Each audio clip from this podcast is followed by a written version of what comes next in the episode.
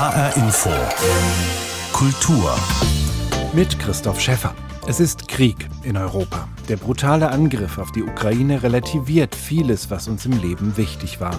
Auch die Kunst oder brauchen wir gerade jetzt Kunst und Kultur? Ich glaube, dass es ganz wichtig ist, in dieser Zeit auch unsere Werte weiterzugeben und auch Haltepunkte zu geben.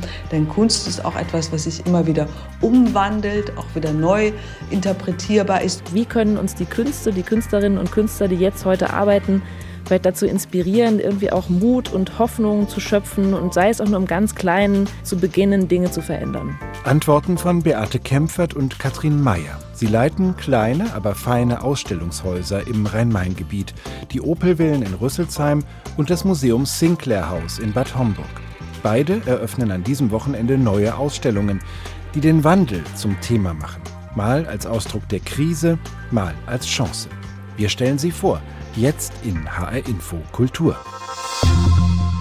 Doch zu Beginn gibt's Musik mit ukrainischen Wurzeln aus Frankfurt. Sie kommt von der deutsch-ukrainischen Band Zeitza, die seit Jahren im Rhein-Main-Gebiet populär ist und viele Fans nicht nur ukrainischer, sondern auch russischer Herkunft hat. Antonia Troschke stellt Zeitza und ihre Sängerin vor. Hallo,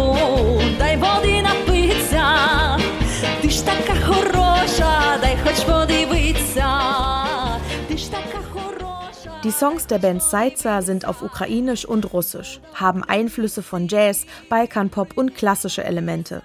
Auf der Bühne ist es laut, auf dem Kopf der Leadsängerin bunt.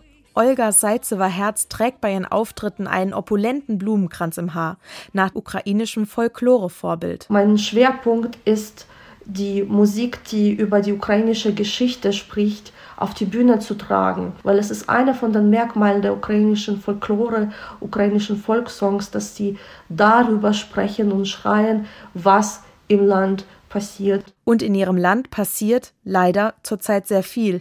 Ihre Eltern hat Seizewa Herz erst letzte Woche von der polnischen Grenze abgeholt. Ihre Freunde in Kiew suchen Schutz in Bunkern, wissen nicht, ob sie den nächsten Tag überleben. Seizewa Herz hat seit Wochen nicht mehr richtig geschlafen. Es ist einfach total schrecklich, wie im äh, Albtraum, wie in einem ganz, ganz schlechten Albtraum. Meine Familie ist jetzt 49 Millionen groß und die sind, die sind alle in Gefahr. На меня находит грусть, я скрываюсь за словами Aufgewachsen ist Seizewa Herz im russischsprachigen Teil der Ostukraine, kam 2008 nach Hessen, um an der Wiesbadener Musikakademie Gesang zu studieren. 2012 gründet sie die Band Seizer, mit der sie auch international unterwegs ist.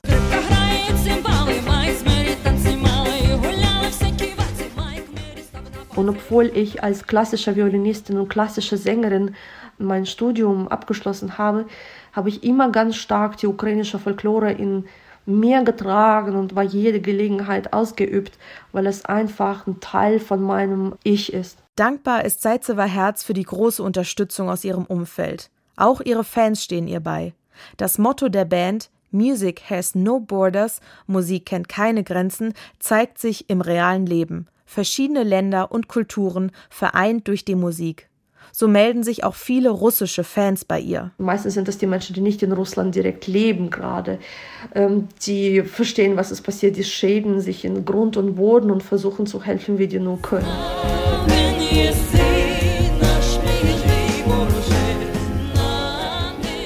Muss sagen, dass dieser Krieg hat mir auch selbst gezeigt, welche Bedeutung die Musik hat. Die ukrainische Volkssongs einfach in die Menschenmassen zu tragen, einfach zu zeigen, hey, schau mal, das ist die Kultur, das ist eine andere Kultur und die hat das Recht darauf zu existieren, ganz genau wie jede andere Kultur. Uns darf man nicht vernichten. Sagt Olga Zeitzewer-Herz von der Band Zeitzer, vorgestellt von Antonia Troschke. Putins Krieg gegen die Ukraine hat die anderen globalen Krisen an den Rand unseres Bewusstseins gedrängt. Doch die Corona-Pandemie fordert weiter hunderte Todesopfer jeden Tag allein in Deutschland. Und vor den dramatischen Folgen des Klimawandels hat gerade wieder der Weltklimarat eindringlich gewarnt. Bei all den schlechten Nachrichten nicht den Mut zu verlieren, dazu kann auch die Kunst beitragen. Das Museum Sinclair House in Bad Homburg zeigt das in einer neuen Ausstellung unter dem Titel Wandelmut. Wie können wir uns dem Klimawandel entgegenstellen, auch durch eine veränderte Lebensweise, die nicht nur Verzicht, sondern auch Genuss bedeutet? Neben einem Wandelsalon für Mitmachprojekte ist im Sinclair House Kunst zu sehen, die die Kräfte der Natur in den Fokus rückt. Etwa in der Videoinstallation über ein Baugrundstück, das die Natur sich zurückerobert. Die Direktorin des Museums Sinclair House, Katrin Meyer, habe ich nach Bedrohungen und Chancen des Wandels gefragt. Es sind Positionen, die wir dort zeigen, in denen es immer um Gestaltung geht. Und zwar das Beispiel, was Sie gerade angesprochen haben, da geht es eigentlich darum, wie die Natur sich selbst auch immer wieder gestaltet. Also in dem Fall war es so, dass Schrebergärten gewichen sind, also weichen mussten für ein Investorenprojekt. Da war ein Self-Storage äh, geplant, ein großes Gebäude. Und letztendlich ist dann erstmal das Ganze abgebrochen worden. Die Gärten waren weg. Und es kam dann zum Erliegen und es gab eine Zeit in diesem, dieser Geschichte dieses Geländes, wo die Pflanzen, der Boden, die Lebewesen, die Insekten, ähm, das alles sich selbst überlassen war und sich selbst organisiert hat. Und das hat die Künstlerin Antje Majewski in einem sehr schönen, einfach sehr beobachtenden, poetischen Video über ein Jahr lang gefilmt äh, wie letztendlich aus dieser Öde, wo man dachte, boah, da wächst nie wieder was. Es sieht aus wie eine Wüste, wie einfach ein blühender, ganz wilder Garten entstanden ist. Und sie nennt das Ganze auch Locus Amönus, was ja so ein Topos ist aus der Literatur, der idyllische, der Lustgarten letztendlich. Und das hat halt so gar nichts mit irgendwelchen barocken Ideen von geordneter, äh, lustvoller Gartenarchitektur oder so zu tun, sondern es ist wirklich die reine Freude der spontanen Selbstorganisation, die aber doch von vielen Menschen oftmals auch als so ein Schandfleck oder Unordnung oder so äh, bezeichnet wird. Und sie schaut aber wirklich auf dieses Leben, auf die Insekten, die dort sind und es ist eine unglaubliche Wertschätzung eigentlich an dieses Leben, was sich da spontan bildet und organisiert. Und sie hat ein paar Objekte aus diesem Garten hier auch äh, in den Raum gestellt, Skulpturen, die aus altem Holz überwiegend zusammengesetzt sind, die äh, Fundstücke waren, also Fundstücke aus diesem Garten. Und auf der anderen Seite gibt es richtig ausgefeilte, auch künstlerisch anspruchsvolle Architektur, aber nicht für Menschen, sondern für Vögel. Warum denn das? Ja, das Studio Ossidiana, das ist äh, ein Studio aus Rotterdam, geleitet von Alessandra Covini und Giovanni Bellotti, die ja schauen letztendlich darauf, was passiert, wenn man architektonische Projekte, Räume, die gestaltet werden, Gebäude, die angelegt werden, eben nicht rein aus menschlichen Interessen heraus gestaltet, sondern in dem Fall wirklich guckt, was brauchen eigentlich Vögel? Weil Vögel sind überall ständig um uns herum. Sie besetzen eh unsere Gebäude. Aber meistens ist ja dann eher so, dass man beobachtet, dass dann zum Beispiel so Taubenspikes installiert werden. Also es wirklich darum geht, Vögel eher wegzuhalten, rauszuhalten, auszusperren. Und da ist eigentlich der Ansatz zu sagen, nee, lass uns das doch mal so konzipieren, dass wir die Vögel eigentlich mit einladen, dass am Ende alle was davon haben. Also eigentlich so eine Abkehr von diesem rein anthropozentrischen Blick, von diesen Interessen, was ist gut für den Menschen, weil man sieht ja, es funktioniert am Ende eh nicht so richtig. Also man muss die anderen eigentlich immer gleich mitdenken, dann haben am Ende alle wirklich mehr davon. Und dann sind für die menschlichen Betrachterinnen und Betrachter doch ganz hübsche Sachen auch dabei, also sehr poetische Skulpturen, auf denen sich aber auch Vögel wohlfühlen und herumhüpfen können oder Futterschalen finden oder Trinkschalen. Das alles im ersten Stock des Sinclair Hauses Kunst und Architektur, die irgendwie mit dem Wandel zu tun hat. Und unten im Salon äh, dieses früheren Wohnhauses, da werden sie eher politisch und partizipativ und fordern die Menschen auf, mitzumachen. Was kann man hier tun, um sozusagen den Mut des Wandels auch in die Tat umzusetzen? Ja, die Idee dabei war, im Erdgeschoss lehnen wir uns an, benutzen die Architektur dieses wunderschönen kleinen Wohnhauses, als das es ja gebaut wurde, 1715 und laden dort Künstlerinnen und Künstler ein, die wiederum die BesucherInnen dazu einladen, auf eine Art und Weise ja vielleicht mitzumachen. Also wirklich äh, ganz konkret, regional, äh, vor Ort. Sie haben gesagt, politisch, ja, vielleicht ist es auch politisch. Wobei ist es denn schon politisch, wenn man sich einbringt, kann man ja auch mal fragen, wo fängt das Politische eigentlich an? Aber definitiv geht es darum, ja, im Sinne dieses Wandelmuts eben, rauszukommen, vielleicht aus diesem, ach, wir können nichts ändern, es passiert so viel, es macht auch alles so ein bisschen Angst und eher zu schauen, wie können uns die Künste, die Künstlerinnen und Künstler, die jetzt heute arbeiten, vielleicht dazu inspirieren, irgendwie auch Mut und Hoffnung zu schöpfen und sei es auch nur im ganz Kleinen zu beginnen, Dinge zu verändern.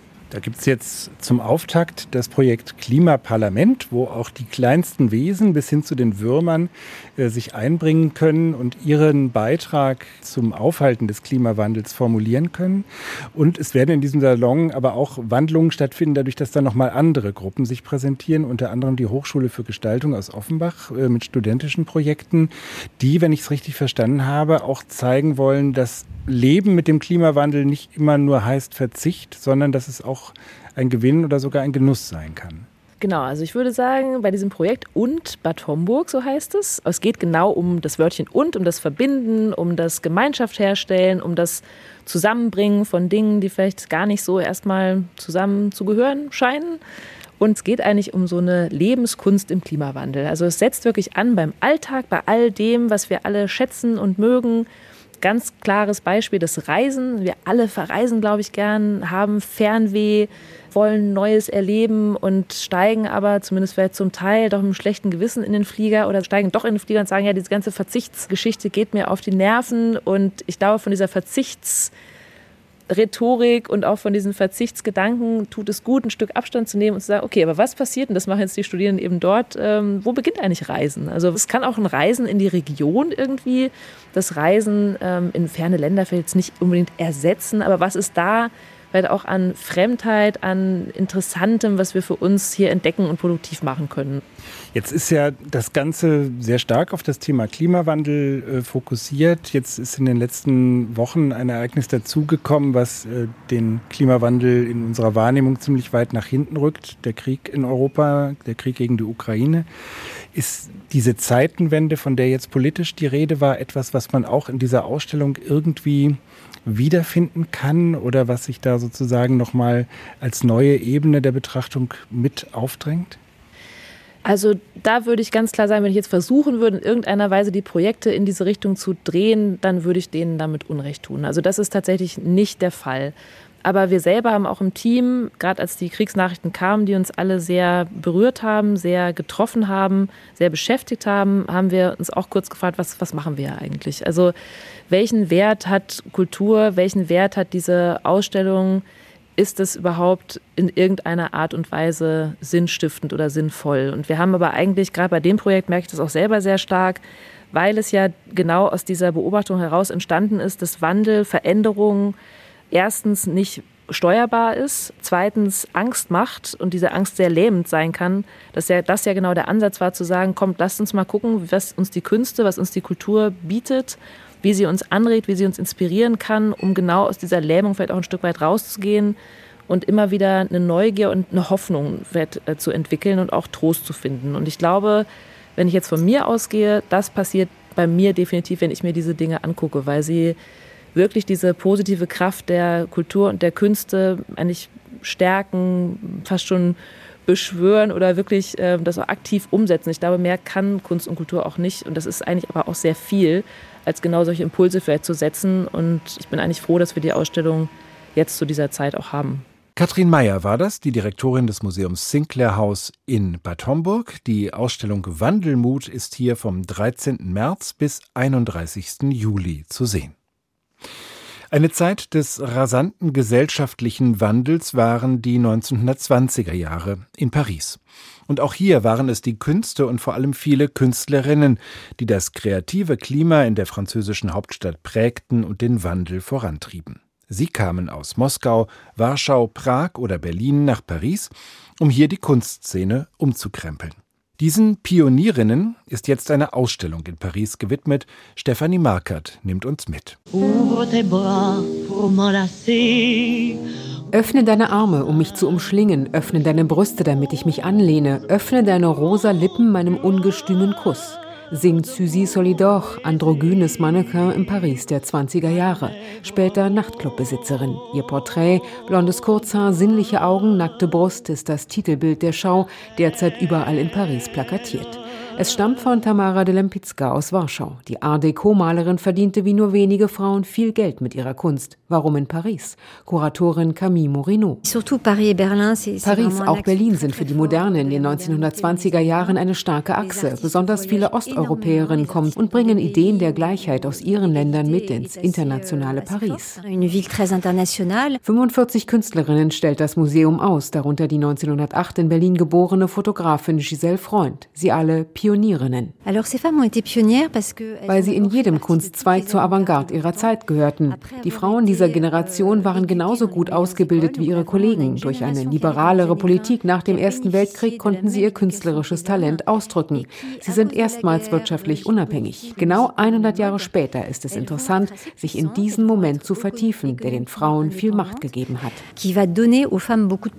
Frankreich ist damals frei und konservativ zugleich. Das in Deutschland oder Polen schon geltende Frauenwahlrecht abgelehnt. Im Krieg mussten Frauen Männerberufe übernehmen. Nun eröffnen sie Verlage, Büchereien, Ateliers und Galerien. Die Künstlerinnen arbeiten interdisziplinärer als die Männer. Vielleicht, weil sie manchmal was dazu verdienen müssen, etwa durch das Gestalten von Marionetten. Sonja Delaunay, geboren an einem Dnieper-Stausee, hat erste abstrakte Kleider skizziert. Ein Badeanzug ist ausgestellt und eine historische Filmaufnahme. Ich habe immer alles um mich herum verändert. Das erste Kleid habe ich 1913 entworfen und aus Stoffmusterproben genäht, die mein Mann mir mitgebracht hatte. Ich habe es getragen, niemand war schockiert. So habe ich weitergemacht. So konnte sich die moderne Kunst entwickeln. Sie war damals wie ein schwarzes Schaf. plus une femme. Die Künstlerinnen schlüpfen auch in Männerkleider. Ihr Körper gehört ihnen. Die Schau zeigt müde, stillende Mütter, entspannte Akte, üppige Torsi. Die Kuratorin. Was man im Kino Female Gaze nennt, also den weiblich-lesbischen Blick oder fließende Geschlechter, das dritte Geschlecht. Ich finde, das wurde vor 100 Jahren erfunden. Wir können von den 20ern lernen. Doch Camille Morino will mehr. Mit ihrer Stiftung Aware ist die Kuratorin in die Villa Vassiljev im Künstlerviertel Montparnasse gezogen. Genau hier baut Morino ein Dokumentationszentrum auf. Wir haben mehr als 3000 Bücher über Frauen in der Kunst in vielen Sprachen. Für unsere Datenbank haben wir schon über 850 Biografien von Künstlerinnen des 19. und 20. Jahrhunderts recherchiert, 80 Nationalitäten. Die Künstlerinnen, sie sind da, man kann sie nicht mehr totschweigen.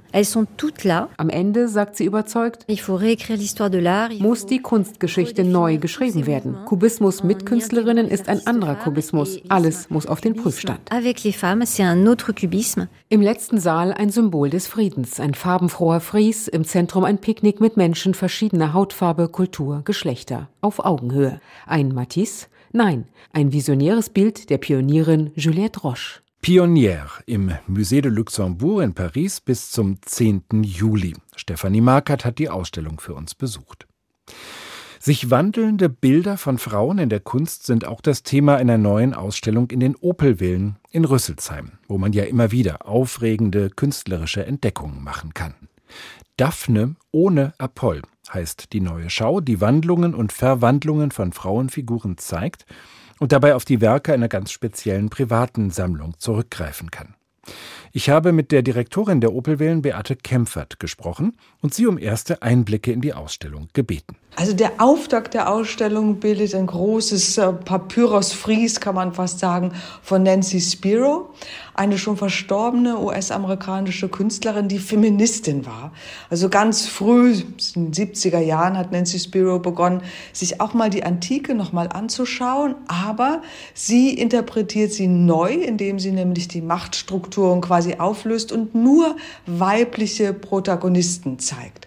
Das heißt, wenn man sich dem Blatt nähert, was ganz länglich ist und farbenfroh und voller Formen, sieht man Tänzerinnen, vielleicht auch Musikantinnen, die so altägyptisch wirken, antik angehaucht, aber vielleicht auch modern, wie sie durchs Bild springen. Und sie selber animiert natürlich die Frauen auch dazu, voranzuschreiten, voranzugehen und eben auch all den alten Ballast hinter sich zu lassen. Also für mich eine sehr programmatische Arbeit, wenn es um die Darstellung der Daphne ohne Apoll, also der Frau in der Geschichte oder in der Mythologie ohne ihren männlichen Begleiter geht. Daphne ohne Apoll ist so flapsig gesagt Fisch ohne Fahrrad, oder?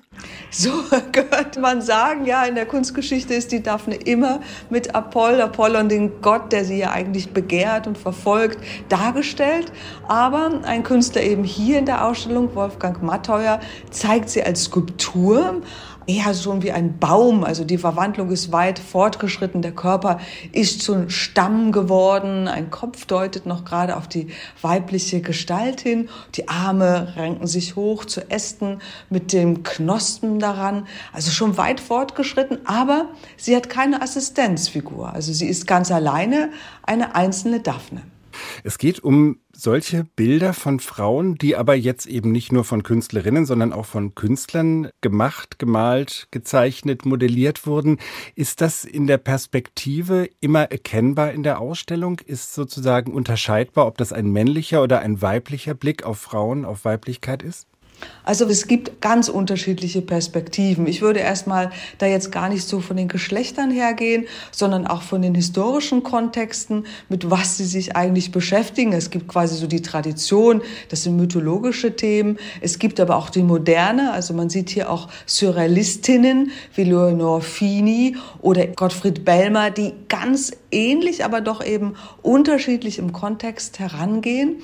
Und wir gehen bis zur Jetztzeit, wo eben Themen auch wie Naturgewalten, äh, also Klimaveränderung, aber eben auch Mutter oder Krankheit dazugehören. Und da unterscheiden sich natürlich schon die Perspektiven, wenn wir jetzt an Geburt zum Beispiel denken. Eine Künstlerin in der Ausstellung Paloma Vaga Weiß wendet sich diesem, sag ich mal, weiblichen Thema des Erfahrungshorizontes zu, aber sie bildet eine Skulptur, die jetzt erstmal auch ganz irritierend vielleicht ist, weil die Geburt aus dem Kopf herauskommt. Also eine klassisch anmutende Büste, fast auch renaissanceartig, hat einen Babykopf auf dem Kopf. Eine Frau, die jetzt quasi eine Kopfgeburt darstellt. Die ähm, Kunstwerke stammen alle aus der Sammlung eines Ehepaars, was sich ja so auf Frauenbilder im weitesten Sinne spezialisiert hat, was sozusagen auch diesen speziellen Fokus der Sammlung hat. Und gleichzeitig, Sie haben das schon beschrieben, sind es ganz verschiedene Perspektiven, Stile, Themen, mit denen da gearbeitet wird. Wie äh, gelingt es Ihnen daraus, eine Ausstellung zu formen, die sozusagen eine Geschichte dieser Daphne ohne Apoll erzählt? Ja, als ich mich mit dieser Sammlung beschäftigt habe, ist eine Privatsammlung von äh, Dr. Lucia und Ingo Klöcker, die sich allein wirklich Frauendarstellungen widmen, ähm, war doch ganz auffällig, dass diese Frauendarstellungen oft transformativ sind, also Übergänge einfach zeigen. Das Thema Metamorphosen finde ich ein sehr, sehr spannendes und dann habe ich die Sammlung eigentlich mal nach diesem Aspekt gesichtet und es waren so viele Werke, die dazu berichtet haben, dass ich sozusagen gesagt habe, das könnte das Thema einer Ausstellung sein, wenn man diese Sammlung einmal präsentiert. Man kann ja so sagen, es ist eine private, intuitiv gesammelte Kunstsammlung. Aber wenn jetzt ein Kunsthistoriker oder jetzt ich als Kunsthistorikerin da drauf schaue, sehe ich natürlich bestimmte Dinge, die sich mit der Kunstgeschichte verklammern und die auch eine Erzählung bieten. Also wenn man jetzt sich diesem Thema Übergänge, Transformation widmet, kommt man natürlich auf die Antike, auf Ovid, der zum ersten Mal ein Kompendium dazu aufgeschrieben hat. Aber wir sehen eben auch Dinge, die sehr stark mit der Jetztzeit äh, zu tun haben. Also Künstlerinnen, Künstler, die sich eben auch heutigen Themen widmen. Und da hat natürlich Geschlecht auch eine Wandlung durchlaufen. Also heute wird es sehr viel ne, kritischer, diverser oder eben auch übergangshaft gesehen. Auch das erzählt die Ausstellung und dafür haben wir sehr viele Beispiele auch gefunden, die selbst schon ihre Wurzeln in der Moderne haben. Die Opel-Villen, ähm, das haben Sie ja in den vergangenen Jahren bei allen Ausstellungen immer wieder gemacht, haben auch immer ein sehr umfangreiches Begleitprogramm, ein Vermittlungsprogramm, um ganz verschiedene Menschen in diese Ausstellung hineinzuführen. Wen wird diese Ausstellung besonders ansprechen? Wen möchten Sie damit besonders erreichen? Vielleicht auch mit ganz speziellen Bildungsangeboten? Ja, also grundlegend ist unser DigiGuide, sage ich mal, unsere Online-Publikation. Die ist eine sehr gute Vorbereitung für einen Besuch, aber auch in der Ausstellung oder nach einem Besuch. Und wir möchten, oder werden Sie wahrscheinlich schmunzeln, die das hören, alle erreichen. Also wir beginnen bei den Kindern im Kindergartenalter. Auch da ist ein großes Interesse an Dingen, die sich verändern. Sie denken allein an Blumen, die wachsen. Da kann man auch zugucken. Und auch das Wachstum ist ein sehr wunderbares Beispiel für Metamorphosen.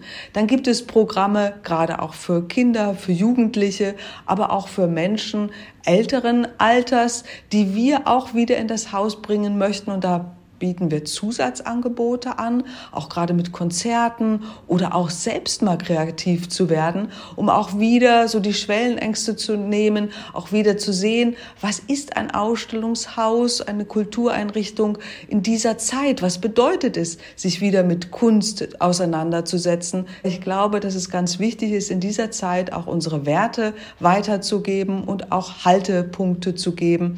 Denn Kunstgeschichte, Kunst ist auch etwas, was sich immer wieder umwandelt, auch wieder neu interpretierbar ist und das wirklich für jedermann. Also wenn man meine Texte liest, die ich im DJ Guide aufgeschrieben habe, sehen Sie, dass ich eine ganz breite äh, Fülle an Assoziationsmöglichkeiten biete. Also man hat hier nie diese Holzhammer-Methode, das bedeutet, der Künstler will, das hat er zu sagen, sondern wir erklären quasi die Kontexte, aber öffnen, öffnen für eigene Erfahrungen und auch eben für die Möglichkeiten, sich selbst in der Ausstellung auszuleben oder auszutoben. Beate Kempfert war das die Direktorin der Opelvillen in Rüsselsheim. Die Ausstellung Daphne ohne Apoll ist dort vom 13. März bis 31. Juli zu sehen. Und das war HR Info Kultur mit Christoph Schäffer. Den Podcast zur Sendung gibt es bei hrinforadio.de und in der ARD Audiothek.